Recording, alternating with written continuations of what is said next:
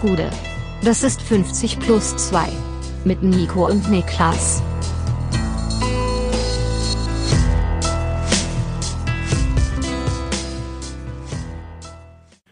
»50 plus 2 Bundesliga Preview Teil 3. Mein Name ist Nico Heimer und bei mir sitzt der Mann, der am Samstag dabei gesichtet worden sein soll, wie er Straßenlaternen in Gelsenkirchen austrat, Niklas Levinson. Gut, ich habe mich gerecht an der Stadt. War der Frust zu groß? Der dann? Frust war zu groß. Aber ich muss sagen, ich bin gar nicht in der Stadt Gelsenkirchen so Ja, richtig drin vor der gewesen. Arena. Ja, vor der Arena nur und dann wieder zurück in Essen. Die Arena selbst ist ja, muss man sagen, mittlerweile ja auch ein Ort, wo man dann auch über den Fußball hinaus Dinge, ähm, ja, begutachten kann. Ja. Das ist ja auch ein historischer Ort insofern, dass man sehen kann, hier lief Marc Uth. Ähm, Ja, das ist richtig. Hast du dir angeschaut? Hab ich angeschaut. Bist du auch gelaufen Bin auch, ich bin auch gelaufen. Guck, Wie schnell kann ich hier sein? Ja. Wie schnell wäre ich gewesen Da damals? gibt's auch diese, diese Bike, diese Radfahrer-App, die für Streckenabschnitte so die Geschwindigkeit äh, zeigt, ja, stimmt. Bei, bei, Die bräuchte man eigentlich. Da kann man quasi hier, da ist die U-Runde, könnte man nachlaufen. Da sind die immer, immer so benannt. Weil ich Ja. hatte ja fürs Rennrad fahren, da heißen die Abschnitte immer so, haben bestimmte Namen. Ja, Das genau. wäre dann der, äh, die Der Ut-. Die Ut-Corner. Ja, genau, die, der Ut-Arena-Ring. Ähm, ja, du warst mit, äh, man kann es natürlich begutachten im Internet. Genau, ich war mit, äh, mit Broski, ähm, war ich bei Schalke gegen Kaiserslautern. Auch an der Stelle nochmal vielen Dank äh, für diese wunderbare Einladung, die mich sehr gefreut hat. Bin dann spontan äh, rüber mit dem Zug und das hat auch sehr, sehr gut funktioniert. Was nicht so gut funktioniert hat, ist dann der Ablauf dieses Spiels, Ja, zumindest ja. aus meiner Sicht.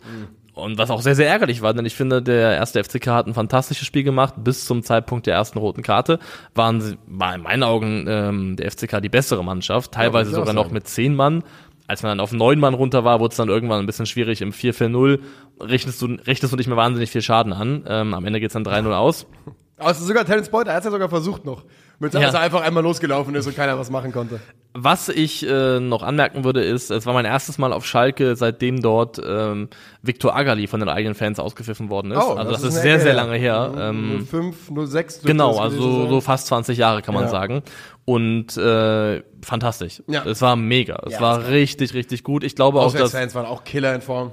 Auswärtsfans waren sehr gut drauf. Ich habe 6000 waren da aus Kaiserslautern. Nice. Mhm. Und das, ähm, das Dach war ja zu. Fand ich ein bisschen ärgerlich, weil das wäre ja äh, Fritz-Walter-Wetter gewesen. Ja. Ähm, aber das geschlossene Dach sorgt natürlich auch dafür, dass die Akustik so krass drinnen bleibt. Ja. Und es war wirklich vom Klang her, von der Atmosphäre, einer der ähm, besten Stadionbesuche, die ich so gehabt habe. Nice. Ja, es sah auch, also ich habe es natürlich nur am TV verfolgt und es sah trotzdem auch sehr, sehr gut aus. Sind einfach auch geile Vereine. 6000 ist ja mit Sicherheit, also natürlich wird es ausverkauft sein, der Auswärtsblock, ne? Ja. Und äh, ja, sah überragend aus. Ärgerlich gelaufen für den FC Kaiserslautern. Auf der anderen Seite macht Simon Terodde das Rekordtor in der zweiten Bundesliga. Äh, den hätten sie auch besser verteidigen können da, ne? Ach Das war, ja. das war der Rekordtreffer von ihm. Ach so, wusste Ja, ich gar ja, nicht. Ja, meisten dass, die zweite äh, dass Uwe Jan Terodde äh, immer noch funktioniert, das ist ein bisschen nervig gewesen. Das hätte man auch wissen können, dass das vielleicht probiert werden würde. Aber gut, so ist es. Ähm, aber die Schalker Fans waren ja hinten raus fast ein bisschen garstig. Also das hat ja nicht so gut gefallen, dass man dann gegen acht Leute auf dem Feld äh, plus Torwart nicht mehr so wahnsinnig viele Ideen hatte. Aber ey, Es ist ja 3-0 ausgegangen am Ende. Werden die 3-0 sich nicht ausgegangen, um mehr geht's jetzt gerade nicht. Ähm, ich fand's mega cool, ich fand's ein ein saunice Ausflug rüber ins Ruhrgebiet. Ja. Ähm, ich habe bereits gesagt, ich werde wiederkommen. Ja, sehr gut, sehr gut. Ähm, von daher, alles gut.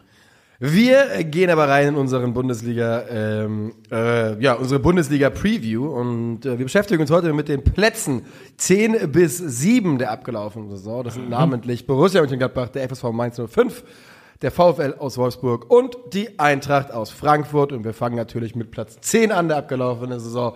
Gladbach und das ist eine der Mannschaften, wo es, äh, ich sag mal, übergreifend den vielleicht größten Umbruch in der ganzen Liga gab. Äh, auf der Trainerbank ist Jerry S. neu dabei, Jerry Seoane.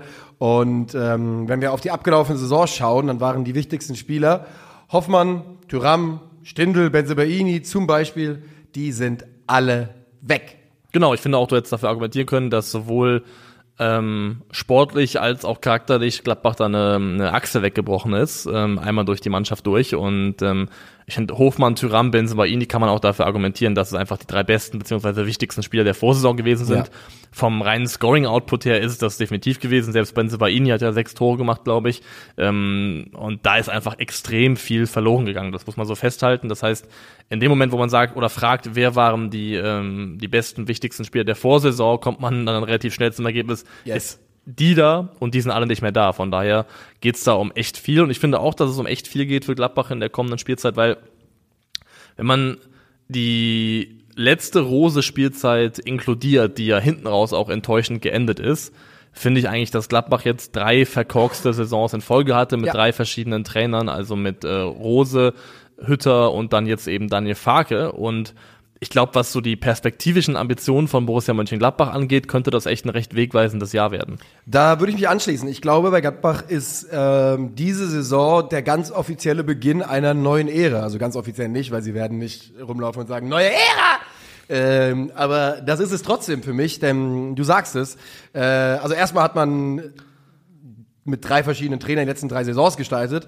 Äh, man hat aber eben auch eine große Achse, äh, Achse verloren an Führungsspielern. Und für mich ist eben diese, ich sag mal, diese Generation Hofmann, Tyram, da zählt auch Plea, auch wenn er noch da ist, mit rein. Benzebaini zählt da mit rein, die einige sehr erfolgreiche Jahre für Gladbach gestalten konnten. Diese Zeit endet für mich jetzt ganz offiziell und ähm, da geht es jetzt in eine neue Zeitrechnung rein. Und ich bin gespannt, wie sie das umsetzen können. Ich bin aber ganz, äh, ganz guter Dinge. Ähm, wir reden gleich noch über den Kader. Aber einfach, dass man mit Jerry Seoane einen Trainer gefunden hat, mit dem man ähm, gerne in die Zukunft gucken kann. Definitiv. Ich bleib nach wie vor dabei. Ich finde, in der Situation, in der sich Borussia Mönchengladbach wiedergefunden hat, haben sie ähm, in, eigentlich in ein Regal gegriffen, das eins über ihrer aktuellen sportlichen Situation ist. Also Ja. ich finde, Jerry Sewano ist dann echt ein, ein, das ist eine tolle Wahl und es ist gut für sie, dass sie ihn bekommen haben.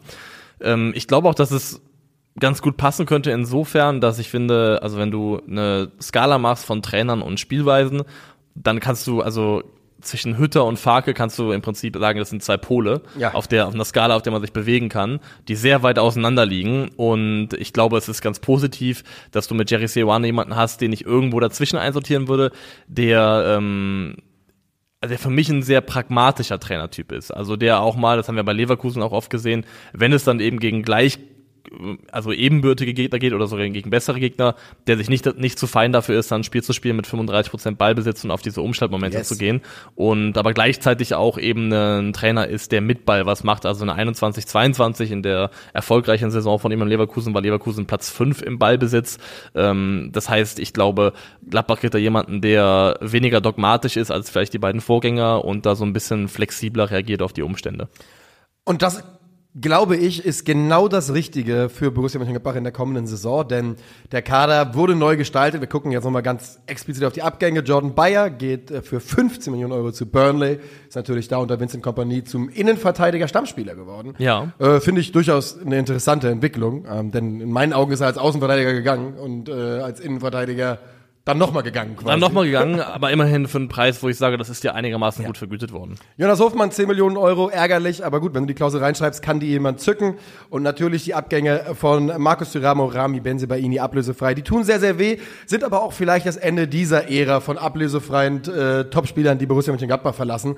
Ähm, denn das schmeckt einem natürlich weder als Trainer, Sportvorstand noch als Fan, äh, wenn ein regelmäßig die besten Spieler ablösefrei Ja, vor allem, weil das halt alles, alles Abgänge waren und sind, die irgendwie noch die Nachwehen sind eines Mannes, ähm, der nicht mehr da ist. Also das ist Yes. ja, also das ist ja nicht Roland Wirkus Schuld, dass diese Spieler jetzt ablösefrei gehen oder unter diesen um Umständen gehen. Das sind ja alles Verträge und Vertragssituationen, Klauseln, was auch immer, die ausgehandelt wurden von seinem Vorgänger. Ja, das sind, äh, das sind Situationen. Also natürlich hätte er vielleicht versuchen können, Außer Hofmann, außer Hofmann vielleicht. Hat Hofmann nicht verlängert? Die, das, das hat er, Ähm, die ja, müsste er reingeschrieben ja. haben. Aber ich finde übrigens bei Jonas Hofmann, ich finde das jetzt keine Katastrophenklausel, dass er die halt irgendwie ein halbes Jahr später zieht, als vielleicht reingeschrieben, damit rechnet man dann nicht.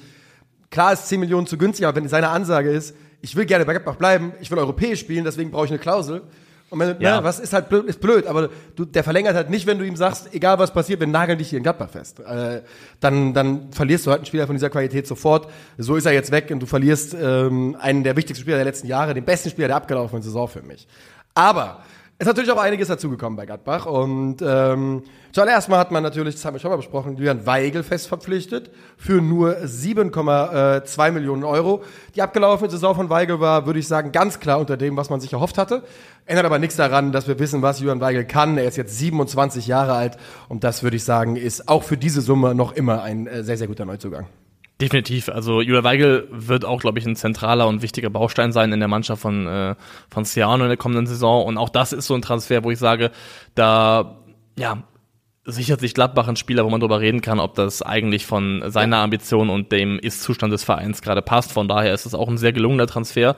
Ähm, ich bin generell gespannt darauf, wie sich das alles darstellt am Ende, denn wenn man es auf Seoane schaut und seine Zeit schaut, sowohl bei Bern als auch bei Leverkusen, dann hat er eigentlich immer sehr, sehr ähnlich spielen lassen und Spieler gehabt, die sehr, sehr ähnliche Rollen bekleiden. Zum Beispiel das, was ähm, Fabian Rieder bei Bern gewesen ist, so ein bisschen das freie Aggregat, das Verbindungsstück zwischen hinten und vorne. Gibt Gerüchte Fabian ähm, Rieder, Gab es, gab es und gibt es. Also mein letzter Stand war, dass Wirkus gesagt hat, aktuell nicht darstellbar, Ja. weil es müsste eine zweistellige Millionensumme fließen und die könnte man aktuell nicht zahlen. Also stand jetzt Fabian Rieder erstmal so ein bisschen gedämpft, aber ähm, also es gab diese Rieder-Rolle, das ähnlich hat es bei Leverkusen Florian Wirtz gespielt als dieses Verbindungsstück. Dann ist auch die Frage, wer macht das eben jetzt dann eben bei Gladbach unter Seoane? Du hast ähm, schnelle Flügelspieler gehabt, die sich in den Halbräumen wohlfühlen. Äh, das war so ein klassisches, äh, ja, klassischer Baustein von Seoane. Mindestens einen sehr offensiv starken Außenverteidiger wie Frimpong und vorne drin dann eine Art Fixpunkt im Sturm, dass der Innenverteidiger binden kann. Also es kann Patrick Schick sein,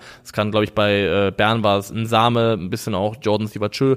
Ähm, und da ist halt eben die Frage, wer füllt diese Rollen aus bei Borussia Mönchengladbach? Und diesbezüglich ist der Kader nicht so ganz da dafür, würde ich behaupten.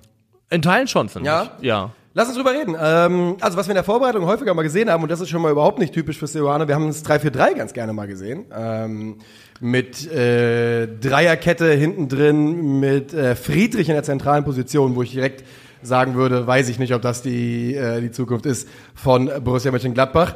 Und mit Also die einzige Position, die er spielen kann für sie.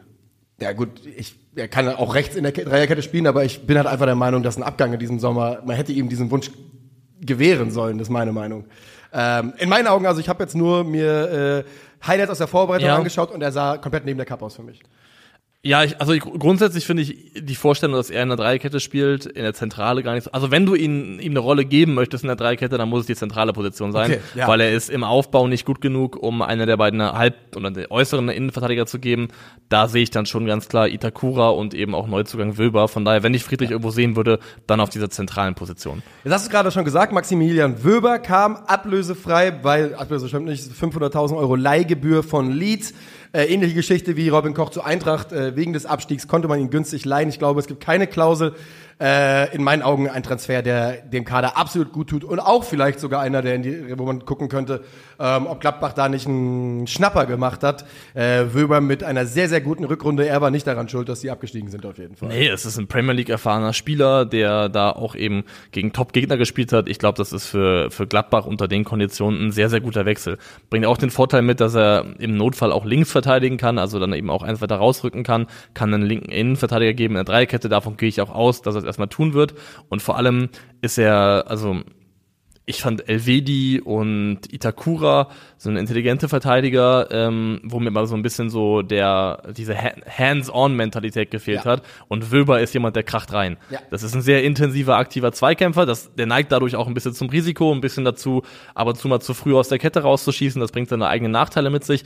Aber dass Gladbach da wieder jemanden hat, der sich über eine sehr aktive Zweikampfführung definiert, kann der Mannschaft, glaube ich, auch nicht schaden. Ja, und es ist ein äh, äh, wirklich ein, ein Innenverteidiger, du sagst es, der mit, mit Dynamik und Wucht spielt, äh, auch mit dem Ball dasselbe tut. Und äh, einer, auf den ich mich freue in der Bundesliga, also ein Spieler, von dem ich glaube, der wird Ihnen sehr, sehr gut zu Gesicht stehen. Ich hatte gerade gesagt, wir haben das 3-4-3 oder 5-2-3, wie auch immer man es nennen will, ne, äh, in der Vorbereitung gerne mal gesehen. Da haben wir verschiedene Varianten im Mittelfeld gesehen, im Zentrum, auf der Doppel-6. Und egal welche man gesehen hat, ich bin der Meinung, da ist noch Baustelle. Ähm, man hat einmal zum Beispiel Itakura Neuhaus gesehen. Itakuras, glaube ich, äh, Rolle liegt aber in der Dreierkette, bin Ja. ich mir relativ sicher. Und man hat Neuhaus Weigel gesehen. Und bei Neuhaus Weigel, das ist fußballerisch eine der tollsten Doppelsechsen, die man in der Bundesliga so hat. Es fehlt aber komplett an der Giftigkeit, an der Dynamik. Äh, wir sind uns ja immer noch nicht sicher, wie es mit Manu Kone äh, weitergeht. Auch immer noch verletzt. Äh, nur an der Stelle ganz kurz. Es gibt ja die Gerüchte um Leandro Barrero, der vom Profil für diese Doppelsechs absolut Sinn machen würde für mich. Also er wäre definitiv ein sehr gutes Gegenstück zu dem, was eben Julian Weigel oder auch Florian Neuhaus nicht allem, sind. ja. Ähm, Manu Kone ist halt eine große Frage oder ein großes Fragezeichen, denn wenn Manu Kone bleiben sollte, dann wird es erstmal ein großer Gewinn für Borussia Mönchengladbach. Dann glaube Es ich, sieht schon leise danach aus. Also man Das ist auch mein nichts- Gefühl. Es Man, ist auch mein Man Gefühl. kann nichts beschreien, aber es jetzt durch die aus. Verletzung auch so ein bisschen, das hindert natürlich erstmal Wechselambitionen und ähm, wenn jetzt nicht irgendein Premier League Club hinten raus verzweifelt wird und sagt, hier sind doch noch 40 Millionen, dann kann ich mir auch vorstellen, dass er bleibt. Und dann ist, glaube ich, Weigel Kone die Idealbesetzung. Und also Florian Neuhaus hat ja jetzt auch den Vertrag verlängert, spielt das mit der Rücken Nummer 10. Ähm, kann ich mir vorstellen, ähm, also er hat es immer nur so stückweise geliefert. Die Frage ist, also oft bei Spielen auch, fühlen sie sich wohl wenn das Spiel hinter ihnen ist oder vor ihnen. Im Sinne von, also möchtest du das Spiel vor dir haben, also der Ball ist auf deiner Höhe und du guckst nach vorne, oder du bewegst dich quasi vor dem Ball. Und dieses vor dem Ball bewegen, das hat Florian Neuhaus so hit- und missmäßig bisher gemacht.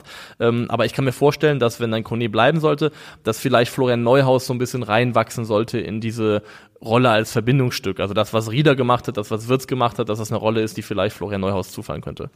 Ja, ähm, Neuhaus ist ja auch inzwischen ein Spieler, der schon lange da ist und aber auch jemand, wo man in den letzten beiden Jahren nicht ganz die Entwicklung gesehen hat, äh, die man sich erwünscht hat. Er steht so ein bisschen für mich, ähm, ja, fast schon als Symbol für die Gladbacher Entwicklung der letzten Jahre. Man hat, wenn, wenn du überlegst, Entschuldigung, vor drei Jahren haben wir auf Florian Neuhaus geschaut und dachten, äh, das könnte zukünftiger Zentralbaustein auch der deutschen Nationalmannschaft zum Beispiel sein oder so. Und da sind wir nicht mehr ganz, glaube ich, in dieser Größenordnung. Also ich glaube, das erste Mal, dass wir das äh, im so und so Kostüm-Template benutzt haben, war noch bei einem Bundesliga-Rückblick für One Football. Da hieß es, glaube ich, Iniesta im Neuhaus-Kostüm. Ja. Das, das war, glaube ich, damals das ist absolut möglich, etwas, womit wir aufgemacht haben. Und das ist eine Erwartungshaltung, die ist bisher noch nicht ganz erfüllt worden. Nicht so richtig.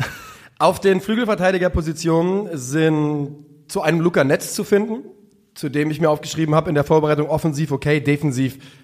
Also, also das ist, macht mir wirklich Bauchschmerzen, was ich da gesehen habe von ihm defensiv.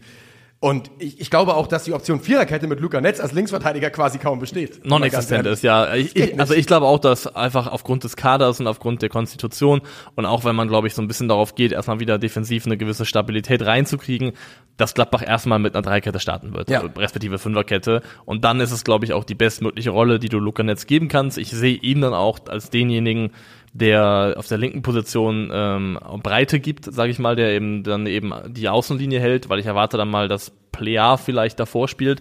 Und Plea ist ja jemand, der gerne nach innen zieht, sich im Halbraum sehr, sehr wohl fühlt und dann glaube ich, kommt die Breite eben über die, ähm, da über Luca Netz. Und auf der Gegenseite wiederum kann ich mir vorstellen, dass da ähm, zum Beispiel Neuzugang ähm, Honorat. Honorat Bin ich, gehe ähm, stark von aus, dass er spielen wird. da spielen wird und das auch vielleicht tendenziell jemand mehr, der als Außenspieler mehr die Breite hält. Denn Honorar kann, ähm, kann den Halbraum belaufen, aber ich sehe ihn da eher in Stärken ohne Ball. Das heißt, dass er ohne Ball reinstartet und dann dort gefunden wird, weil er ist jetzt technisch nicht so stark, dass er sich dort auf engen Räumen im Kombinationsspiel wirklich wahnsinnig wohlfühlen wird Er oder dass seine Stärke wäre. Räumen, Aber er bewegt sich clever rein, genau. Ja. Vom, deswegen ohne Ball, Laufverhalten rein, das würde passen. Und er ist auch tatsächlich ein sehr äh, brauchbarer Flankengeber und das spricht auch dafür, dass er vielleicht eher die Breite hält, weil er von da aus eben dann seine, wie es zumindest bisher der Fall war, sehr ordentlichen Flanken schlagen kann. Und auch, zumindest in der Vorbereitung, fand ich, war ich überrascht, wie gut er sich äh, auch in Phasen zumindest defensiv anstellte. Ich habe jetzt auch, wie gesagt, wir haben natürlich nicht jedes Vorbereitungsspiel von Nein, Bundesligisten über natürlich 90 Minuten gesehen. Wir gucken Highlights und Zusammenfassungen. Sah aber in Ordnung aus. Äh, Honorat übrigens, würde ich sagen, vom Profil her bei der, bei der ähm, bei der Findung des Spielers hat man sich, glaube ich, schon an Jonas Hofmann äh, orientiert, so ein wenig. Natürlich in Light, Light, Light, weil Jonas Hofmann kriegst du natürlich einfach im Fußball überhaupt nicht so ersetzt. Aber wenn ich gucken würde, welcher von den Abgängen äh, ist, dann, ist da die Blaupause, würde ich sagen, es wäre Jonas.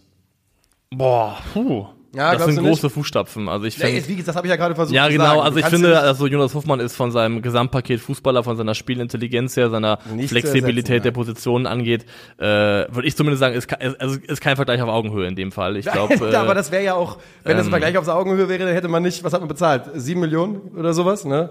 Das wäre wär ein anderer Preis gewesen, vermute ich. ähm, ein Name, den wir noch besprechen müssen, der ebenfalls neu ist und der, glaube ich, der teuerste Ja, Neuzugang noch halt jetzt ist. besprechen, aber ja.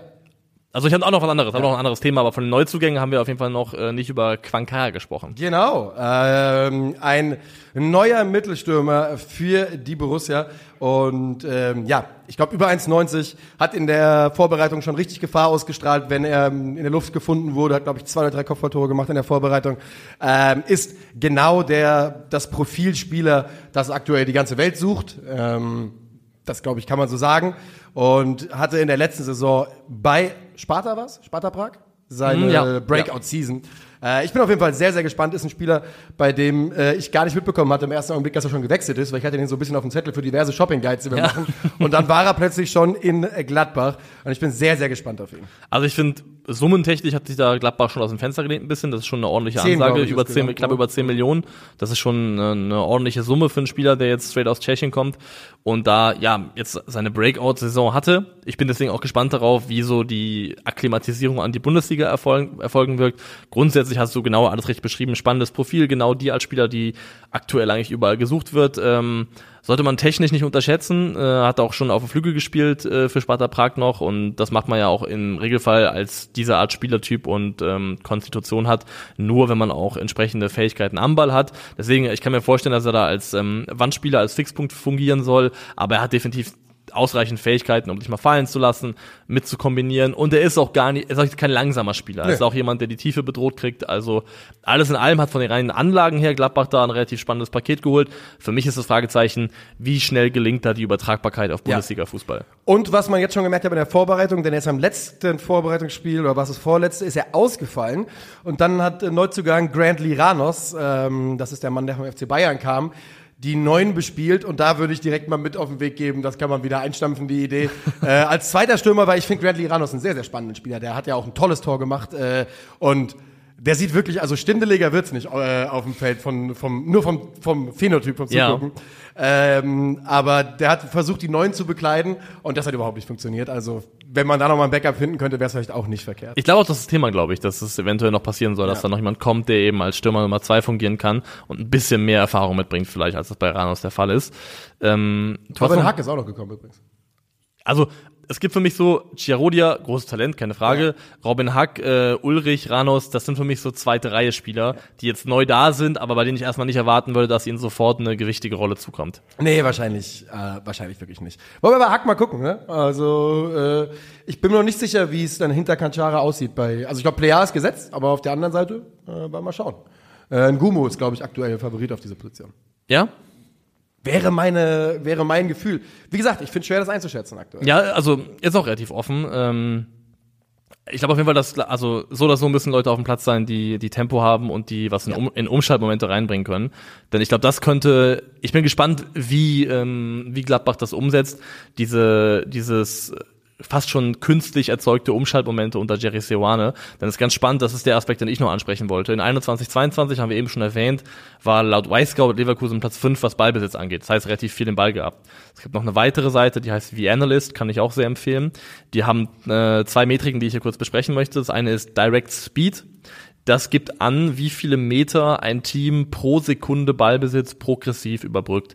Das heißt im Prinzip, wie direkt spielt eine Mannschaft nach vorne. Also ist es eher kontrolliert, der Ball wird mal rotieren gelassen, äh, zirkuliert wieder hinten rum oder geht es tendenziell einfach schnell nach vorne. Da war Leverkusen auf Platz 17. Das heißt, sie waren sehr, also relativ also langsam. Das ist überhaupt nicht wertend gemeint. Das ist einfach eine Art zu spielen. Ob du jetzt schnell spielst oder eher kontrolliert. Also auf Platz 17 tendenziell relativ kontrolliert gespielt. Aber die zweite Metrik ist äh, Direct Attacks.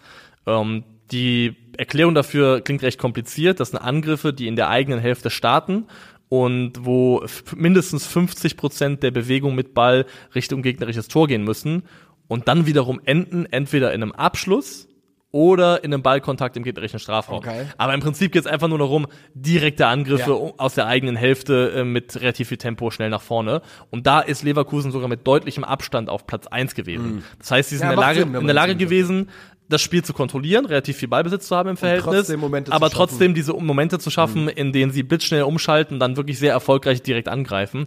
Und ich glaube, das wird auch bei Gladbach einer der Schlüsse zum Erfolg sein, wenn es denn erfolgreich sein soll. Ich muss wirklich sagen, ich freue mich ein bisschen auf diese Saison von Gladbach, weil Total. ich bin der Meinung, dass sie, also es ist halt auch so ein bisschen eine Saison, wo äh, sich die Zukunft der nächsten Jahre ein klein wenig gefühlt entscheiden kann. Aber ich glaube einfach, dass es besser werden wird und dass man eine Mannschaft sieht, die mehr Leben hat. Und da sind wir auch schon bei der großen Frage für mich. Gibt natürlich einige Fragen. Wenn du so einen Umbruch drin hast, gibt es die allgemeine Frage, reicht die Qualität im Kader? Wir können es nicht beurteilen. Wir haben die Jungs noch nie in der Bundesliga spielen gesehen, die allermeisten. Findet sich die neue Offensive, die ganz andere, äh, ganz anders zusammengestellt wird. Und hat man ja, ich sag's einfach mal, genug Charakter in der Mannschaft, um den Ruf Gummitruppe, den man sich letztes Jahr erworben Ja. hat, äh, loszuwerden. Das sind für mich so die große Fragezeichen. Ich finde es minimal bezeichnend, dass, ähm, also Jonas Umlin der neue Kapitän ist, also Ja. ein Spieler, der gerade ein halbes Jahr im Verein Ja. ist. Das spricht vielleicht nicht für die, die vorher schon da waren und immer noch da sind, ähm, aber spricht vielleicht auch für Jonas Umlin und ich glaube schon vom Gefühl her, was man mitbekommen hat, scheint er einfach auch ein sehr stabiler Typ zu sein, wo das vielleicht auch nahe liegt. Ähm, aber mein Grundgefühl ist auch positiv. Ich glaube, dass Seoane ein guter Fit ist und ich freue mich auf Borussia Mönchengladbach. Ich glaube, man muss sich halt davon verabschieden von der Idee und das, glaube ich, nimmt auch keiner bei Gladbach in den Mund, dass diese Mannschaft nächstes Jahr um europäische Plätze mitspielt. Das glaube ich nicht. Ja, ich, meine, dafür muss auch zu viel anderes in der Liga schieflaufen. Also ich glaube, was, was Gladbach, glaube ich, reichen würde, was auch vielen Fans reichen würde, ist obere Tabellenhälfte, das heißt einstelliger Tabellenplatz. Ja. Ähm, das kann Platz 9 oder 8 sein. Und das aber gepaart damit, dass du wieder überzeugt bist von dem Weg, den du eingeschlagen Ja. hast. Dass ein Fußball gespielt wird, der Leute mitnimmt, der Spaß macht. Ähm, Das wäre sehr, sehr gut, glaube ich. Genau, denn ich glaube einfach, die letzten Saisons haben als Gladbach-Fanperspektive einfach wenig Spaß gemacht. Auf gar keinen Fall Also- Bock gemacht, ja. Also ich meine, es hat ja uns keinen Bock gemacht, da, an, da drauf zu gucken und jede Woche zu sagen, yo, haben sich wieder aufgegeben, lief wieder nicht, der Trainer weiß nicht, was er da macht. Also ich bin komplett bei dir. Ich glaube, es ist eine Saison, die hoffentlich einfach mal so ein bisschen frischen Wind reinbringt bei der Borussia. Frischer Wind kommt jetzt äh, in diese Folge rein mit dem äh, nächsten Verein, den wir besprechen wollen. Und äh, Wie viel frischer Wind kommt bei dem Verein wirklich äh, rein? bedingt viel frischer Wind, denn so wahnsinnig viel ist nicht passiert. Die Rede ist vom FSV Mainz 05, der Tabellenneunte, glaube ich, Genau. der abgelaufenen Saison. Tabellenneunte, es geht ins zweite volle Jahr mit Bo Svensson. Letztes Jahr in 34 Spielen 12 Siege, 10 Unentschieden, 12 Niederlagen, 54 zu 55 Toren, Platz 9. Also es war ein absolutes, äh, ja, man hat sich da im Mittelmaß wohlgefühlt und gut platziert. Ähm, und sie machen Manuelsen. Sie machen genauso, nur noch schlimmer.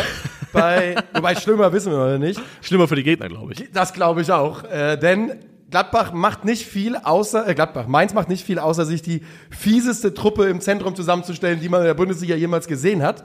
Ähm, wichtigstes Spiel der abgelaufenen Saison, Ludovic äh, Ajok, der im Winter gekommene, Barrero, äh, Jason Lee und der Alpen Ronaldo, natürlich auch Dominik Kor habe ich mal aufgeschrieben.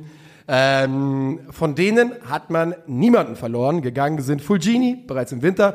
Ingwatzen, war der die Rückrunde noch da, Ingwatzen? Ich meine schon, ja. Schon hätte ich auch gedacht. Ähm, Marlon Mustafa hat man finally aufgegeben, man hat lange drauf gewartet. Aaron Martin ablösefrei äh, und sonst, ja, ne, ich finde Damen haben wir schon besprochen, hat den Verein verlassen. Auf der Zugangsseite Tom Kraus für 5 Millionen Euro, reden wir gleich drüber. Sepp Vandenberg und Daniel Batz von Saarbrücken, Torwart. Also man hört schon, ist nicht so viel passiert. Nicht so viel passiert. Auf der Habenseite stehen immerhin 11 Millionen Euro an Transfereinnahmen für die eben genannten Spieler. Das ist ganz ordentlich. Da ist ein bisschen was geflossen.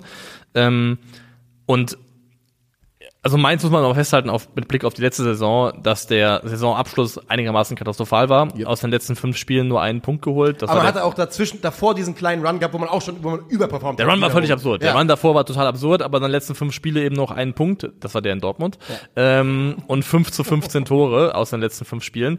Aber ich glaube, das ist auch nicht so wegweisend und, und haut jetzt nicht so wahnsinnig viel rein ins Kontor. Ähm, sollte Barrero bleiben. Du hast es eben schon angesprochen. Das ist so ein bisschen die große, die große Frage noch. Genau, weil die Frage ist, wer könnte den Verein noch verlassen von potenziellen Leistungsträgern? Und da ist für mich tendenziell Le- Leandro Barrero sowie vielleicht Anton Stach sind für mich so die beiden Kandidaten, ähm, die dafür in Frage kommen. Jetzt kann man bei Stach diskutieren, ob der in Summe Leistungsträger war, weil das war so ein bisschen Hit and Miss, auf und ab letzte Saison. Ja, Ähm, erste Saisonhälfte auf jeden Fall. aber ähm, trotzdem zwei wichtige Spieler potenziell. Aber wenn Barrero bleibt und der Rest auch bleibt und Mainz, wie sie es auch schon mal gemacht haben, zum Beispiel in einem 3-5-2 spielen würde, also wo Platz wäre für drei zentrale Mittelfeldspieler. Und diese drei Mittelfeldspieler vielleicht auf die Namen hören Dominik Kor, Leandro Barrero und Tom Kraus. Ihr seht das nicht, ich, ich habe beide Hände in der hier? Ich jubel, Alter. Das sind solche Drecksäue. Das ist das ekligste, was ich mir gegen den Ball vorstellen kann in der Bundesliga. Wirklich. Ich habe genau das aufgeschrieben. Das ist die fieseste. Hier, äh, mit, mit Kraus, Kor und Barrero hat man den schlagkräftigsten Zerstörertrupp der Liga, habe ich mir aufgeschrieben. Und äh, das kann man ja komplett sich vorstellen. Das würde, unter Bo Svensson kann das genau so gespielt werden. Ähm, du sagst es, bei Bar- Barrero ist eben noch die große Frage. Mein Bauchgefühl ist, dass er auch bleiben wird. Und deshalb, und wir reden gleich noch über den, kann ich jetzt schon mal vorweggehen, ich sehe die Chance, dass bei Mainz, dass es einen Leistungseinbruch gibt und dass man irgendwo in den Abstiegskampf reinrutscht oder sowas, gleich null. Es ist unmöglich in meinen Augen. Ich glaube auch nicht, weil Das das, einfach ein viel zu stabiles Gebilde ist. die werden auch nicht Ähm, Fünfter oder so. Aber auf keinen Fall geraten die in den Abstiegskampf. Da glaube ich kein bisschen dran. Ich glaube auch genau das. Ich glaube, Mainz ist ein ultra stabiles Gebilde, bei dem eben auf der Abgangsseite bisher wahnsinnig wenig, also wenig passiert ist im Sinne von, was wirklich wehtut. Das kann sich noch ändern, wenn das nicht der Fall ist. Da sehe ich dann eine Mannschaft, die jetzt unter Bo Svensson eine weitere super stabile Bundesliga-Saison gespielt hat. Und es gibt wenige Anzeichen dafür, dass das nicht so weitergeht, denn sie haben auch, also mit Tom Kraus jemanden geholt, der genau in das Profil reinpasst, was sie suchen. Es gibt für mich auch so ein paar de facto halbe Neuzugänge. Ich finde zum Beispiel, wenn Maxim Leitsch, wonach es aussieht, jetzt ähm, tatsächlich auch wieder in die Mannschaft reinrücken sollte, hast du da eine weitere Option in der Innenverteidigung. Du hast mit, ähm, mit Gruder und Viper zwei große Talente. Bayern Gruder ist einer der Gewinner der Vorbereitung. ja, definitiv. Killer. Sehr, sehr gut. Viper hat äh, auch mal eine Ansage bekommen. Der wurde, glaube ich, gegen St. Gallen nach 26 Minuten Ja, ausgewechselt. der hat auch wirklich keine gute Vorbereitung Ähm, gespielt. Er hat halt viel Fußball gespielt in den letzten generell Monaten. viel Fußball gespielt. Aber trotzdem hat äh, Mainz da einfach zwei junge Kerle an der Hand, die, glaube ich, von ihrer Spielzeit her nur noch mehr kriegen werden und dann auch so ein bisschen gefühlte Neuzugänge sind. Von daher glaube ich einfach, dass das eine Konstellation ist, die, ähm, die sehr, sehr gut passt. Also die einfach sehr, sehr gut passt. Mainz hat einen stabilen Kader. Ich glaube, die einzige nennenswerte Baustelle, die noch bleibt, auf der auch definitiv was passieren soll und wird, ist, glaube ich, die linke Defensivseite. Ja.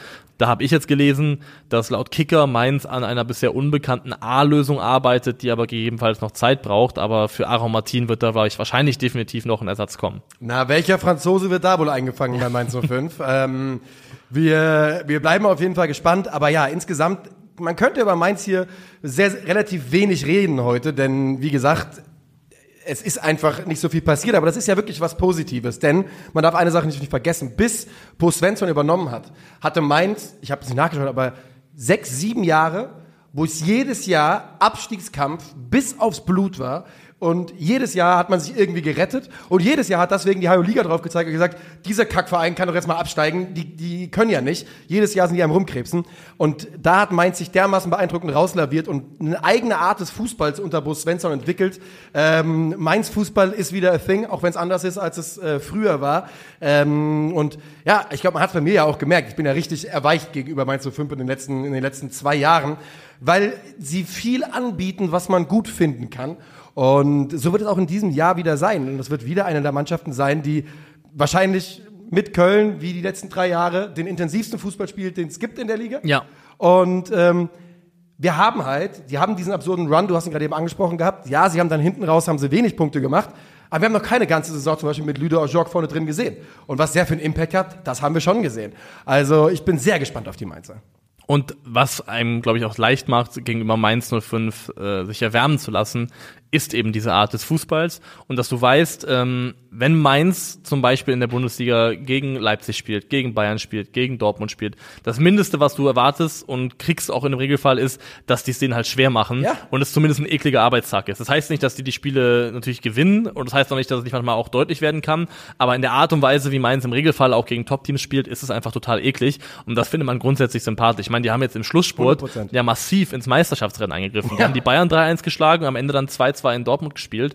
Ähm, das ist ja auch nicht selbstverständlich. Nee, das ist richtig. Ähm, Weil was, worauf, man kann sich drauf bei Mainz, wenn die gegen RB zum Beispiel spielen, kann sich drauf verlassen, vielleicht holen sie keine Punkte, aber äh, Dominik Kor wird irgendwann mal mit dem Skalp in der Hand äh, auf einem Gegenspieler Ja. stehen. Und da, das alleine ist ja schon viel, viel wert. Und ich bin grundsätzlich jemand, der, also ich glaube an das, äh, an das Achsenprinzip im Fußball. Ich glaube Ja. daran, dass eine Mannschaft äh, in zentralen Positionen von hinten nach vorne Achsenspieler haben sollte. Die haben wir. Ähm, und wenn man Mainz durchgehst, du kannst sie auch unterschiedlich definieren und besetzen, aber jetzt mal aus dem Bauch heraus gesprochen, zum Beispiel rein was Erfahrung auch angeht und Charakter, ähm, Zentner im Tor, Stefan Bell in der Innenverteidigung, Dominik Kohr im Mittelfeld und vorne drin kann man entweder, also Unisivo ist vielleicht ein Kandidat, aber ich finde auch rein von der, vom Auftreten und vom sportlichen Wert her kann das auch Ludwig Ajorque Ja. sein. Dann hat Mainz da einfach eine super gute, stabile Achse. Der Kader hat generell eine gute Altersstruktur. Ähm, deswegen, ich sehe Mainz als eine total stabile Truppe. Ja. Generalprobe auch geglückt jetzt, 3-0 gegen Burnley gewonnen, über dreimal 45 Minuten gesehen. Ähm, Das regt mich so auf über diese neuen, diese neuen Systeme, die Diese Varianten da? spielen. Ein Wahnsinn. Jeder macht, was er will. Irgendwie Union hat äh, gegen gegen wen war diese Union-Spiel? Da haben die, also gefühlt waren neun mal zehn Minuten haben die gespielt oder so. Also ein Schwachsinn. Aber gut, sollen sie alle machen, ja. Äh, Deswegen Mainz für mich total stabiles Gebilde, eine offene Frage, mit der sie in die Saison gehen. Gehen dürften, ist halt die Zukunft von Bo Svensson. Vertrag läuft nur noch bis Sommer 2024. Er hat zumindest selber gesagt, die Lust auf Mainz hat nicht abgenommen. Ich fühle mich nicht, als ob ich hier kurz vor dem Absprung bin. Ähm, aber ich glaube, man ist sich einig, dass es eine Frage ist, der man sich im Laufe der Saison widmet. Ähm, ich glaube, es wäre dann so sein, ist jetzt seine, seine vierte Mainz-Saison, die Ja, er ich machen glaube, seine würde. dritte volle jetzt. Dritte volle plus die, wo er die Genau. gerettet hat. Glaube ich auch. Ich weiß es nicht, ob dann nicht der Nachweis, wenn es wieder eine gute Saison werden sollte nach Mainz Maßstäben, ob dann der Arbeitsnachweis von Erbracht. Bo Svensson nicht zu groß ist, Ja, er als ist dass er nicht und man könnte darüber reden. Ich glaube auch. Ich kann es mir auch vorstellen.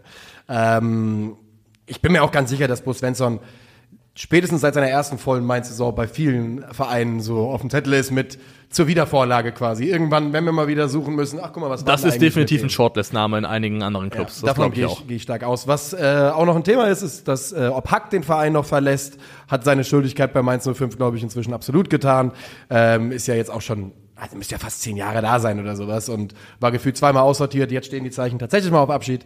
Ähm, und was man auch noch sagen muss, ist bei Johnny Burkhardt ist leider die die Verletzung nicht ausgestanden. Da hat die Sommerpause nicht geholfen. Man, Boah, es ist echt bitter. Also inzwischen ne, Man muss ja Sorgen machen darum, also ob und wie Genau. Ob diese und wie Karriere er noch weitergeht, ja. Ja, also man hofft in, man hofft jetzt aktuell, dass er, ähm, dass er im Herbst wieder zur Mannschaft stoßen kann. Aber ja, also ich meine, er hat jetzt letzte Saison hat er, glaube ich, elf Einsätze gehabt, aber davon, glaube ich, keinen von Anfang an ungefähr, ne? Oder nur in den ersten paar Wochen von Anfang an. Ich gucke jetzt mal rein, ja, das letzte Spiel ist vom 13.11.22, also da wäre er schon ein Jahr raus, wenn er da im äh, Herbst zurückkehrt. Ja, wir hoffen, wir, wir wünschen ihm auf jeden Fall das Beste mit dieser Kniegeschichte. Es, Es ist saubitter. Es ist saubitter, weil also die Frage erlaubt ist, wo wäre er ohne Ja. diese Verletzung heute? Und ähm, also wenn ein fitter Johnny Burkhardt Ja. in dieser Mainz-Offensive wäre ja auch einfach ein absoluter Gewinn. Auf jeden Fall, der passt ja auch neben Ludo. Und ja, wir drücken Johnny B auf jeden Fall die Daumen, auf dass er bald äh, und möglichst fit zu den Mainzern zurückkehrt.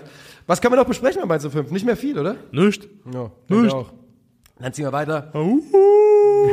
Genau da gehen wir hin. Zu äh, den, Mann- den, ja, dem Ex-Verein von Wolfgang Wolf.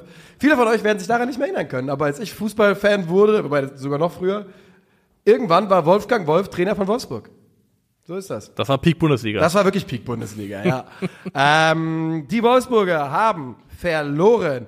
Metscher, Pongracic äh, und eigentlich Mamouche, eigentlich hört es ja schon auf, Paulo Ottavio, Luca Waldschmidt, alles nicht so wichtige Namen. Auf der Habenseite Moritz Jens, Václav Czerny, Thiago Tomasch, Rogerio und Cedric Zeschiger.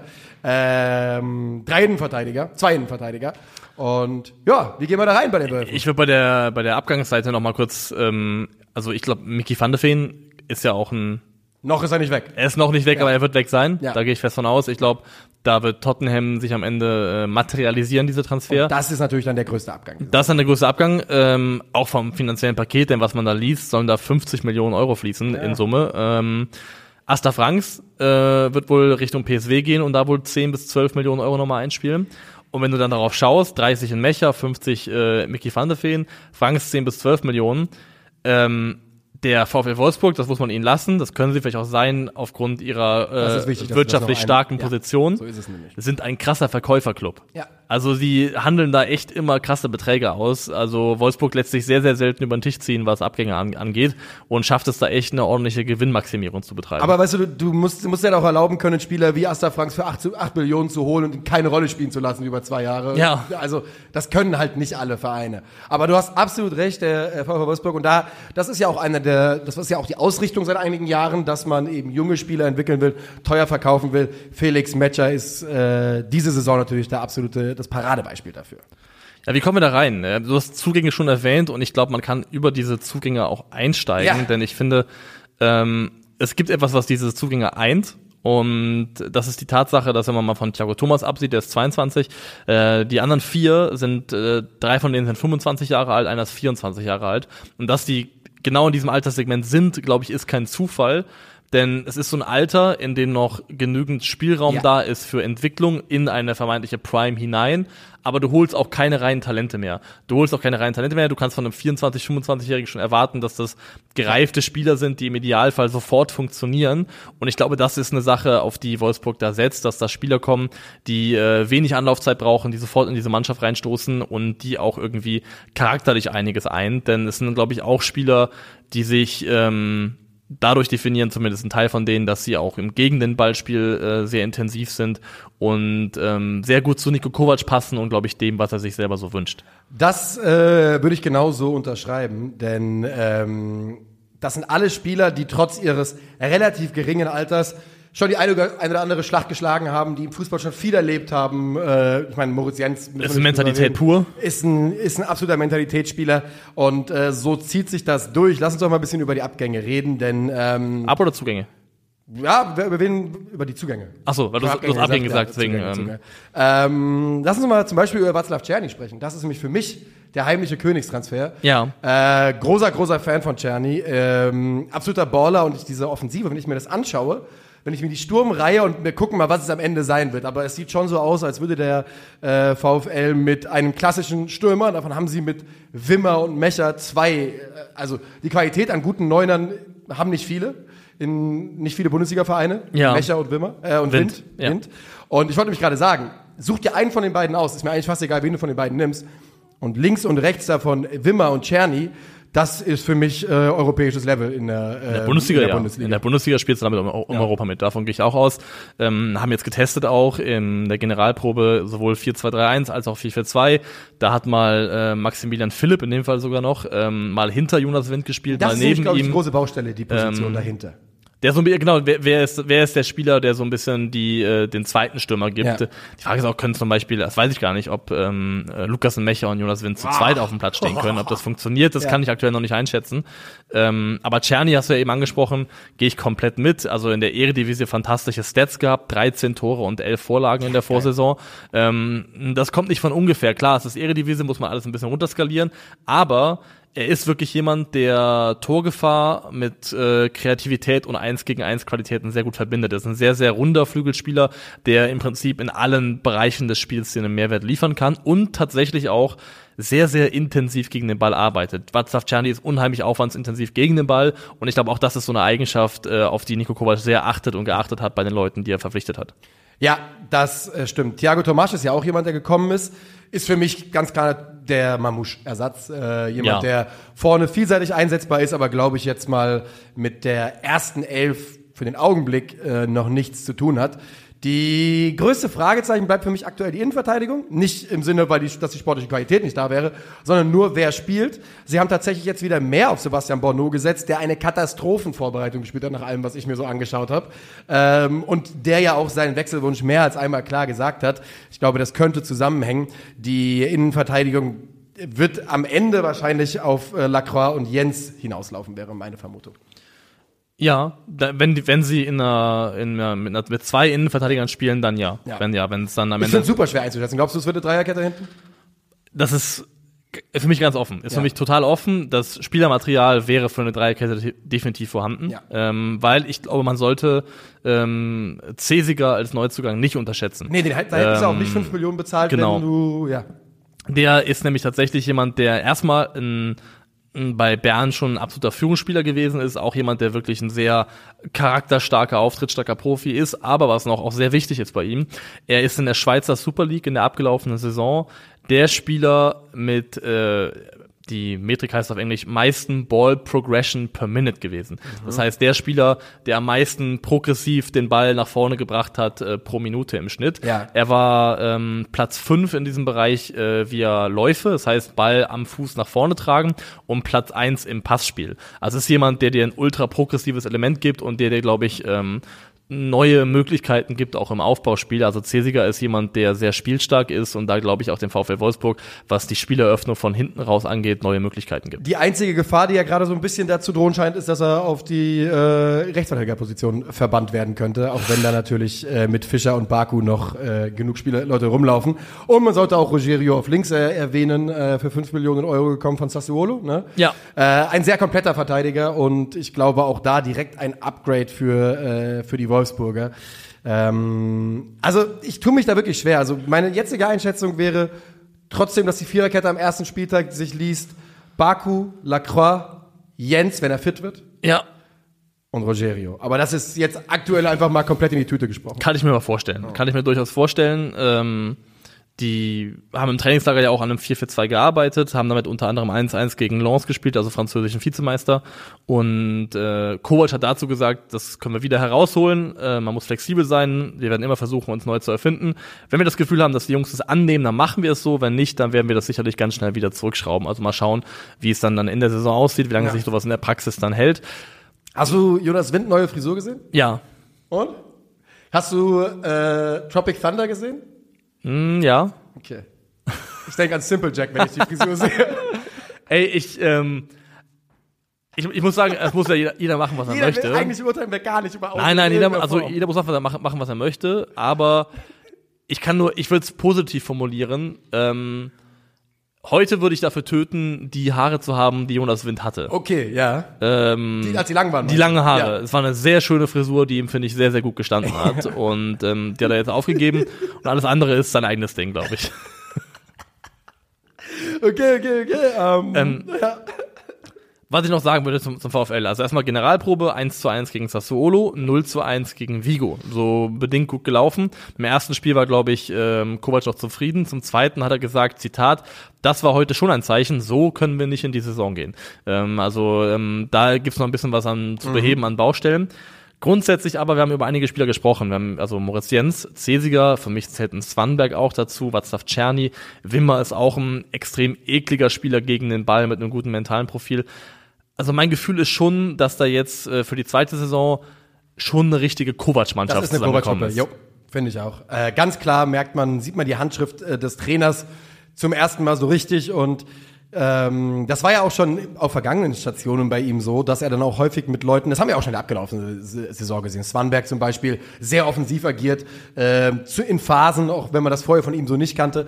Das ist ja so ein bisschen auch die Handschrift von Kovac und ich glaube, wir werden auch in dieser Saison wieder äh, Spieler außerhalb von gelernten Positionen erleben, die dann da ähm, große Schritte machen und ich glaube wirklich, dass Fischer in der Vorbereitung, wie ich es mal gesagt habe, richtig Druck auf Baku gemacht hat, also Ja? auf der Rechts Spannend, weil das ist ja auch ein echt ein spannender Spieler ähm, mit viel Talent. Also Ich habe über Kickbase und frage mich, ob ich ihn behalten soll. Das ist ein anderes Thema. Ja. ich glaube aber grundsätzlich auch, dass es für Wolfsburg in dem Fall der richtige Weg ist. Also ob man möchte, dass Wolfsburg erfolgreich ist, das muss jeder für sich selber ausmachen mit sich. Aber individuell auch in der kommenden Saison und grundsätzlich glaube ich, werden Bayern, Dortmund, Leipzig und auch Leverkusen immer die bessere Mannschaft haben im Vergleich. Ja. Und für Wolfsburg geht es, glaube ich, deswegen tatsächlich darum, dass wir am Ende ähm, aufgrund ihrer charakterlichen Stärke, aufgrund der Disziplin innerhalb dieser Mannschaft vielleicht mehr sind als die Summe ihrer Teile. Da ist er wieder. Ähm, und dafür, glaube ich, kann Kovac der richtige Mann sein und der richtige Mann sein, um eine derartige Mannschaft ähm, zusammenzustellen. Und deswegen finde ich grundsätzlich der Weg, den der VfL mit Blick auf den Kader für die kommende Saison eingeschlagen hat, den kann ich nachvollziehen und der, ähm, also ich finde den schlüssig und sinnvoll. Ja, da würde ich mich anschließen und äh, würde sagen, wir beenden das Thema VfL Wolfsburg, deren Innenverteidiger du mir gestern bei Kickbase weggekauft hast. Gestern habe ich Moritz, gerade gesehen. Moritz Jens? Ja, ich, Ich habe geboten. geboten. Aber du musst mich knapp überboten Digga, haben. ich Kannst, hab- konntest du sehen, was ich geboten habe? Nee. Aber ich habe, es ist eigentlich, es ist so frech, dass ich gemacht habe. Ich habe neben Broski gesessen und gesehen, wie er auf Jens geboten hat. Geboten. Und da habe ich aber selber, selber einfach ein bisschen drüber geboten. Ja, Ähm, stark. Ja, das hätte, die, die Information hat mir gefehlt. Ich hätte, euch beide überboten. Aber gut. war mir relativ klar, dass ich den haben möchte. Muss Ja, ich ganz ja, ehrlich sagen. auch, ich habe 100%. äh, da gute Erwartungen, was das angeht. Ähm, Jetzt muss ich gleich mal gucken, was ich hier mache. du musst erstmal jetzt ein Adlergeräusch machen. Yes, nee, kann ich nicht. Ähm, kann ich einfach nicht. Wie? Wenn ich jetzt versuche, wenn ich jetzt versuche, ihr Vorgeräusch zu machen, kann ich nicht mehr weiterreden. Können wir hier Julian Nagelsmann Möwe ein... Achso, nee, ich bin ja der, der schneidet. Ich habe gerade versucht, ein Kommando an den Editor zu geben. An den nicht vorhandenen Editor. Dann ist mir eingefallen, dass ich's bin. Wir gehen zu Eintracht Frankfurt. Du hast gerade gesagt, die Vorbereitung bei Wolfsburg mittelmäßig gelaufen. Lass mich dir kurz die Ergebnisse von den Testspielen von der Eintracht vorlesen. FSV Braunfels, Eintracht Frankfurt 1 zu 15. TSV Steinbach Heiger, Eintracht Frankfurt 2 zu 1. SG Fulda Barockstadt Lehrens Lehnherz, Eintracht Frankfurt 3 zu 2. Äh, Eintracht Frankfurt gegen Vitesse 1 zu 1. Eintracht Frankfurt gegen Nottingham Forest 0 zu 0. Ähm, kein einziger Sieg in der Vorbereitung nach dem Auftaktspiel für die Eintracht, aber darüber reden wir gleich nochmal. Wir gucken, Abgangsseite Giprizzo, 10 Millionen Euro geht's zu Sevilla. Dinan, äh, Dian Dramay für 8 Millionen zu Amsterdam, einer der überraschendsten Deals dieses Sommers. Ragnar Ache zu Lautern und natürlich ablösefrei äh, Yvonne Ndika, Daichi Kamada und Almami Touré. Der letzte hat noch keinen Verein gefan- gefunden. Für die jeweils andere, beiden anderen geht es nach Rom, einmal zu AS, einmal zu Lazio. Ich weiß es sehr zu schätzen, dass, obwohl er keine Rolle spielt, äh, du Ragnar nochmal erwähnt Ja. hast als Abgang zu Kaiserslautern. Immerhin eine Million auch Ablöse Ja, ja. damit kassiert. Und auf der Zugangsseite bei der Eintracht äh, stehen Pacho, Innenverteidiger von Antwerpen, das weiß man seit Januar. Ugo Larsson, Junior Dina Bimbe, der fest verpflichtet worden ist. Ansgar Knauf, der fest verpflichtet worden ist. Jessica Gangkam, der von der Hertha für 4 Millionen kam. Philipp Max, der fest verpflichtet worden ist. Robin Koch, der von Leeds kam. Und Elias Giri, der ablösefrei, genau wie Omama Musch, innerhalb der Bundesliga wechselte. kann man sagen, eine sehr aktive Transferperiode von Eintracht Frankfurt. Auf jeden Die Fall. ja auch vielleicht noch gar nicht abgeschlossen ist. Ähm, für die linke Seite wird, also so sieht es zumindest aus, glaube ich, früher oder später noch ein Kunku kommen von Saint-Etienne. Ja. Also es wirkt so wie eine Sache, wo eine Einigung einfach nur eine Frage der Zeit ist. Ähm, du hast die schlechten Testspielergebnisse bereits angesprochen.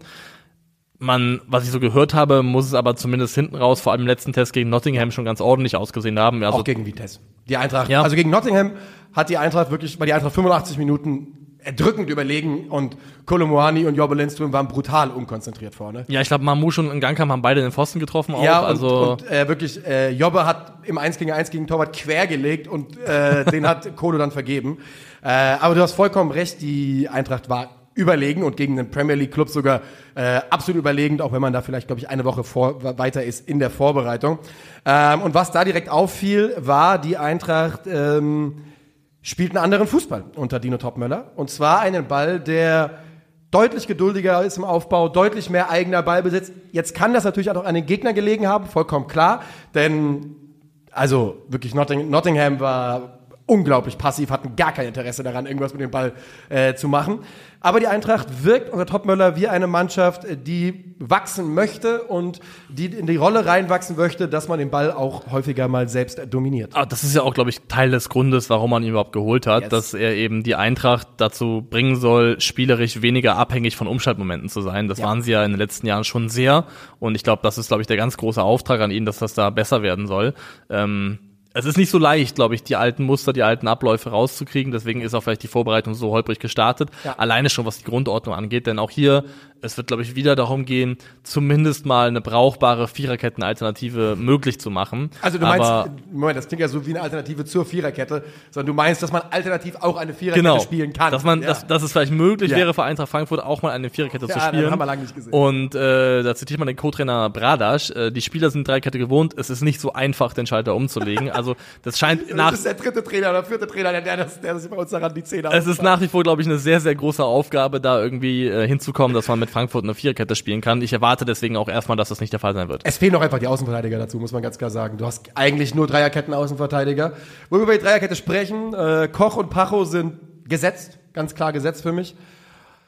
Tuta ist Stand jetzt auch gesetzt, aber das ist für mich tatsächlich, ich glaube nicht, dass da was passieren wird, aber das wäre eine Position, wo ich gucken würde. Ich würde noch auf einen Innenverteidiger gehen, der diese RIV-Position von Tuta bekleiden kann. Nicht, nicht mal zwangsläufig als, äh, als Ersatz für Tuta, also nicht als jemand, der, den man unbedingt ihm vor die Nase setzen muss, aber auch in der Vorbereitung wieder. Es ist sehr, sehr schwer, sich langfristig äh, auf Tuta zu verlassen. Ähm, dafür macht er einfach, ist er zu unkonzentriert hin und wieder. Und ähm, das wäre für mich auf jeden Fall noch eine Position, wo gebastelt werden könnte. Ja, verstehe ich, verstehe ich. Also es, das sind alles Sachen, in die noch Bewegung kommen kann, wenn der eine Dominostein noch fallen sollte. Über den werden wir auch, glaube ich, noch gleich noch reden, über den Dominostein Randall Kolomoani. Ja. Ähm, was ich noch spannend finde als ähm, Sache, die ich gelesen habe, ist, äh, dass laut Christopher Michel Dina Ebimbe als absolut als zentraler Mittelfeldspieler eingeplant 100 ist. Prozent. Also ähm, da hat er mal die rechte Schiene auch schon gemacht, also als zentraler Mittelfeldspieler eingeplant, weil das sorgt ja dafür, dass die Konkurrenzsituation in, im Zentrum nochmal eine andere ist, Ja. so dass ich aktuell davon ausgehen würde, wenn die Eintracht mit zwei zentralen Mittelfeldern spiel, Mittelfeldspielern spielen sollte, dass es wahrscheinlich erstmal Elias Giri und Dina Ebimbe sind. 100, genau so sieht's aus. Genau so. Also wen es interessiert, wie die Eintracht spielt, gegen, in meinen Augen war gegen Nottingham die Startformation die aktuelle Bestbesetzung und das, was der Plan ist. Ja. Ähm, und da war es eben genau wie du sagtest, Dina Ebimbe im Zentrum neben Elias Giri. Und Ebimbe hat schon rechts, hat auf der Schiene gespielt, jetzt hast du vollkommen recht. Ich glaube, der Grund für ihn war da einfach nur, dass es halt so ein guter Fußballer ist, mit einem athletischen Paket auch noch ausgestattet, dass er einfach viele Positionen bekleiden kann. Ja. Der, der, diese bisschen mehr Box-to-Box-Rolle, die er bei der Eintracht jetzt neben Elias Giri bekleidet, die steht ihm sehr, sehr gut. Und äh, übrigens, Giris Impact ist sofort zu bemerken in jedem Testspiel bei der Eintracht schon. Ist einer der Spieler mit dem meisten Ballbesitz bei uns, mit den meisten Ballberührungen, der deutlich tiefer steht als äh, Dina Ebimbe und äh, da ein ein Bindeglied zwischen äh, Defensive und Ich kann es kaum erwarten. Ich kann es kaum erwarten, so das drauf, live ja. in Action zu sehen. Ähm, ein Grund, warum ich mir wünschen würde, dass die Eintracht das vielleicht hinkriegt, erfolgreich auch mal eine Viererkette zu etablieren, ist, weil das vielleicht die Möglichkeit gibt, einen dritten zentralen Mittelfeldspieler reinzukriegen. da wäre dann- Denn, also perspektivisch betrachtet zumindest, fände ich ein Dreier-Mittelfeld, das besteht aus Skiri, Dina Ebimbe und eben auch Neuzugang Hugo Larsson, hätte schon eine enorme Qualität. Auf jeden Fall. Ähm, Hugo Larsson hat auch in der Vorbereitung, also er hat einfach über Minuten bekommen, ganz klar, aber Man sieht ähm, Ansätze, würde ich sagen. man sieht auch 100% an, das ist ein toller Fußballer, aber ich glaube, man sollte auf gar keinen Fall ihn erwarten jetzt äh, am ersten Spieltag in der Stammformation. Ähm, und zu, äh, aber trotzdem, ja, ich glaube, das ist ein Spieler, der einfach von der Qualität her dann im Laufe der Saison eine Rolle finden wird für ihn. Ich bin auch gespannt, ob er nicht wir werden sehen, ich weiß es noch nicht, zu wenig bis jetzt gesehen von ihm, aber ob er nicht die erste Option hinter Mario Götze ist für dessen Rolle ähm, auf Sicht irgendwann. Mal gucken, mal gucken. In dieser Halbposition weiter vorne? Ja, ich, ich meine, das ist er überhaupt nicht, aber Ja. äh, ich bin, wir werden es erleben, ich, äh, weil er wird seine Einsatzminuten bekommen. Und ich glaube, das Zentrum ist aktuell ziemlich, äh, ziemlich fix. Er hat in der Vorbereitung ohne Witz, er hat ohne Witz für ein paar Minuten Rechtsverte Linksverteidiger gespielt, Rechtsverteidiger gespielt. Also mal gucken, was man sich bei Larsson noch vorstellt. Seine stärkste Position ist aber ganz klar im Mittelfeldzentrum. Der Elephant in the Room? Ja, da reden wir über Randa Kolomouani. Ähm, auch am Wochenende wurde von Hardung noch mal ein bisschen rumgescherzt darüber, dass er den Verein verlassen könnte. Das Preisschild steht bei 100 Millionen. Das hält das Lager des Spielers wohl für zu hoch. Ähm, und der potenzielle Abnehmer soll PSG sein. Wie und was auch immer noch passiert, Fakt ist, die Gerüchteküche ist noch heiß um Randa Kolomouani. Die Nummer ist noch nicht ausgestanden. Auch der FC Bayern München äh, ist natürlich mit Blick auf Harry Kane oder ist nicht auf Harry Kane, äh, hat man ihn noch auf dem Zettel. Und äh, ich glaube, die wird nicht ausgestanden sein bis zum 1. September. Ja, das wird, glaube ich, bis dahin beschäftigen, das Thema. Was man ja auch jetzt hört, ist, also es gibt ja verschiedene Berichte, dann hieß es laut Sky, es gäbe eine mündliche Einigung zwischen Kolomouani und PSG, die würde schon bestehen. Und er hätte jetzt erstmals einen Wechselwunsch bei der Eintracht hinterlegt. Das wäre natürlich auch ein, ein Zeichen in eine gewisse Richtung. Ähm, Gleichzeitig wurde, glaube ich, von Krösche gesagt, dass man sich nicht vorstellen kann, dass Kolomani jetzt ein Spieler ist, der plötzlich Terz macht und einen Aufstand probt, um wegzukommen. Er hat, Ähm, der, also die, die Bilder aus, die Videos aus der Vor er wirkt Spaß, nicht unglücklich. Zeit, Er wirkt ja. nicht unglücklich. Ja. Das, hab, das Gefühl habe ich auch überhaupt gar nicht. Ähm, PSG ist halt spannend, weil wenn die jetzt, also Gonzalo Ramos ist ja anscheinend fix, der wird kommen. Der ist ja auch dann, glaube ich, für die Neuner-Position eingeplant. Ja. Dann ist ja Kolomoani für mich eigentlich nur realistisch äh, als Mbappé-Ersatz. Ich bin mir ganz sicher, dass die noch versuchen, Kilian zu Geld zu machen diesen Ja. Sommer. Ob sie es schaffen, ist auch eine ganz andere, andere Frage. Ähm, und bei den Bayern ist er eben, ich glaube, er ist die Nummer 1 Backup-Option hinter Harry Kane. Ja. Da wissen wir alle, mein Vater hat mir am Wochenende geschrieben, die Bayern machen sich lächerlich wegen Harry Kane. Wieso? Ja, weil die halt den so hinterherkriechen, aber ich habe auch geschrieben, das hat der Markt, die können ja nicht Die dafür. dass- kriechen nicht hinterher, die bemühen machen- sich das um der Markt. Spieler. Das ist einfach die der Markt bemühen sich um Spieler. Und dass halt heutzutage jedes Detail die ganze Zeit durchbricht, da können die Bayern halt weniger Nee. für. Ne? Dann, dass man dann manchmal ein bisschen unsouverän vielleicht wirkt. Du versuchst gerade Das den Kapitän der englischen Nationalmannschaft und den Spieler, der wahrscheinlich Rekordtorschütze in der Premier League werden würde, wenn er bleiben würde, versuchst du gerade loszueisen. Das ist, dass, dass das ein schwieriger Transferpoker ist, der sich ziehen kann, das ist, glaube ich, ganz normal. Also ich finde nicht, dass äh, man bisher im Harry Kane-Poker Poker irgendwas dem FC Bayern vorwerfen könnte. Das nur als äh, Einwurf von meiner Seite. Das ähm, glaube ich auch. Übrigens, äh, Außer mit Uli Hoeneß und seinen Aussagen, aber das ist noch, ein anderes noch Thema. ein Satz, bevor ich es vergesse, zu Hugo Larsson, äh, weil ich es mir aufgeschrieben hatte, weil es so Gerüchte gab, dass, dass es nochmal eine Laie geben könnte. Mhm. Auf gar keinen Fall wird Hugo Larsson verliehen. Ähm, guckt euch die letzten zehn Minuten vom Testspiel der Eintracht gegen Nottingham an. Da sind zwei Aktionen von Larsson drin, wo du denkst, okay, äh, beide aus dem Zentrum Ja. natürlich.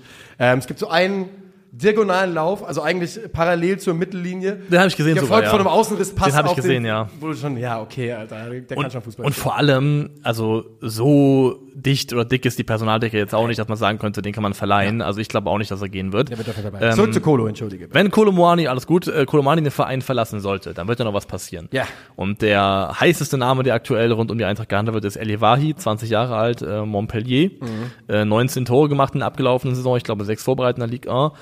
Und da steht als Summe in Raum 40 Millionen Euro. Jetzt meine erste Frage an dich. Kannst du dir in irgendeiner Welt vorstellen, ähm, dass Eintracht Frankfurt 40 Millionen Euro für einen Spieler Ja, zahlt? konnte ich auf jeden Fall nie. Äh, jetzt langsam, ich meine, das ist ja ganz klar gebunden an den Abgang von Kolumuani. ja.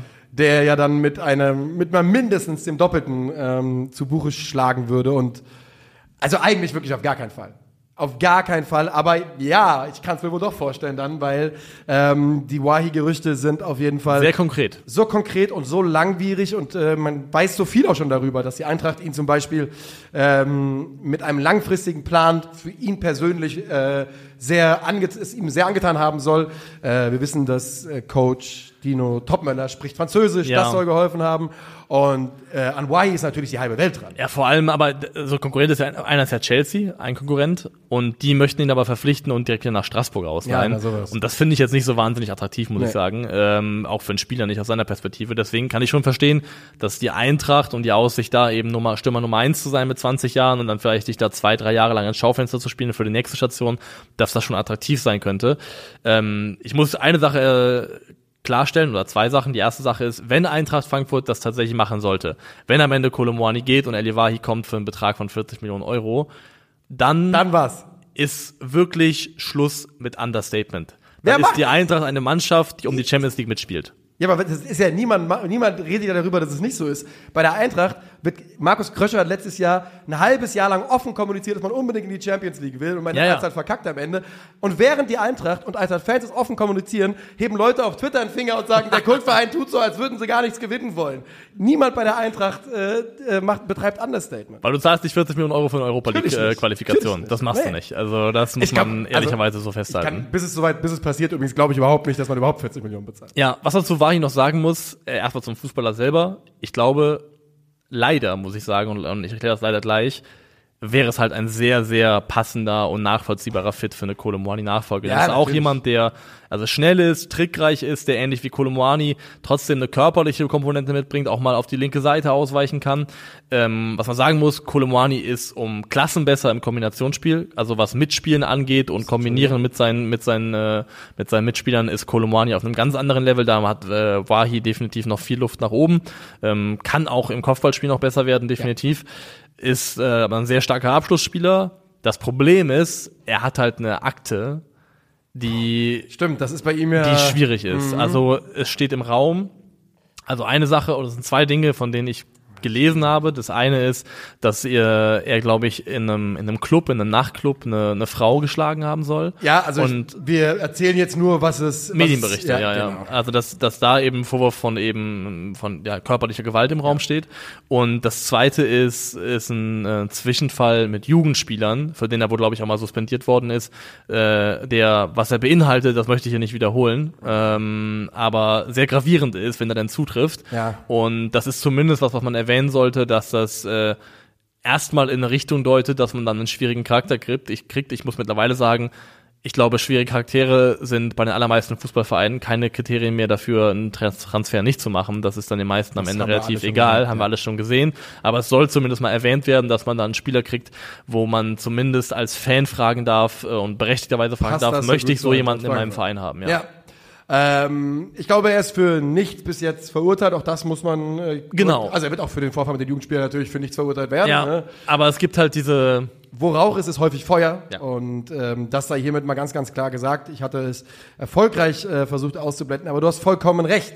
Ähm, ja. Aber sag mal jetzt, wie bist du drauf? Wie ist dein Gefühl? Bist du optimistisch? Hast du Bock auf die Saison? Wo ja, stehst ich bin, du gerade? Ich habe richtig Bock auf die Saison. Ich glaube, ähm, dass noch ein bisschen was passieren wird auf dem Transfermarkt, aber ich glaube, dass bis jetzt man sehr, sehr gut agiert hat. Ich glaube, man hat sich weit aus dem Fenster gelehnt. Ich glaube, dass unabhängig vom 40 Millionen Wahi-Transfer einem potenziellen die Zielsetzung ist europäischer Wettbewerb und je höher, desto besser. Ähm, meine große Bauchschmerzen sind natürlich die Trainererfahrung. Ne? Also Dino Topmöller, Ja. wie, wie, wie sehr, wie, es, wie kann er es umsetzen, wie kommt es an? Er scheint bei der Mannschaft gut anzukommen und ich habe es letzte Saison gesagt und ich sage es auch diese Saison, das ist für mich der beste Eintracht-Kader, den ich einfach jemals gesehen habe wahrscheinlich. Äh, ziemlich sicher sogar und ähm, ich freue mich unglaublich auf einfach, also für mich war ja letzte Saison, ich war ja letzte Saison schon häufig nicht glücklich mit Gibrizzo. Ja. Und jetzt die Kombination aus Ebimbe, der letztes auch viel verletzt war, sonst hätte der schon da Druck machen können, und Skiri im Zentrum. Ich weiß nicht, ob wir das letzte Mal so ein fähiges Zentrum hatten. Da freue ich mich brutal, brutal drauf. Ich bin mir ganz sicher, dass Jobbe noch eine Saison bleiben wird. Ich glaube, dessen Verletzung hat ihm den, die Abgangsgedanken... Wechsel verbaut so ein bisschen, ja. Ja, auf jeden Fall. Äh, der braucht, und der muss aufpassen, ne?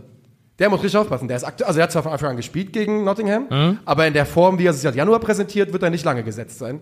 Äh, und er sah auch jetzt in der Vorbereitung nicht immer gut aus. Aber insgesamt, ich habe brutal Bock auf die Saison. Aber ich kann dir auch ganz ehrlich sagen, ich hatte schon brutal Bock auf die Saison, bevor wir bei der Eintracht angekommen sind. Äh, ich habe schon in den letzten Folgen in der Vorbereitung gemerkt, dass ich einfach komplett ready bin. Ich auch. Ich bin total bereit. Ich habe also am Wochenende schon gemerkt, als ich im Stadion war, dass Ja. ich dachte, ey, es darf Ja, gerne wieder losgehen. Ich bin heiß Fall. drauf. Ich, ich habe so viel zweite Bundesliga ja. auch geschaut wieder am Wochenende und Testspiele, die, die keine Sau interessieren sollten. Unter anderem Dortmund Ajax, ich gestern in voller Länge. Du hast ja am Freitag hast du ja auch noch Hertha gegen, gegen Wiesbaden. Da war ich auch im. Stadion, ja, ja. Ich war, ich war viel unterwegs, ja. Boah, Hertha gegen Wiesbaden. Puh, Hertha, ist ey, wirklich, Thema. ich bin davon absolut überzeugt.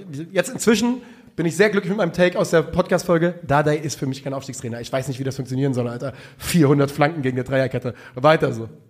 Weiter so, wir machen nicht mehr weiter. Nee. Wir machen Schluss für heute. Ja. Wir machen das nächste Preview schon am Donnerstag, denn am Donnerstag heißt es dann auch wirklich wieder, Donnerstagsfolgen sind zurück.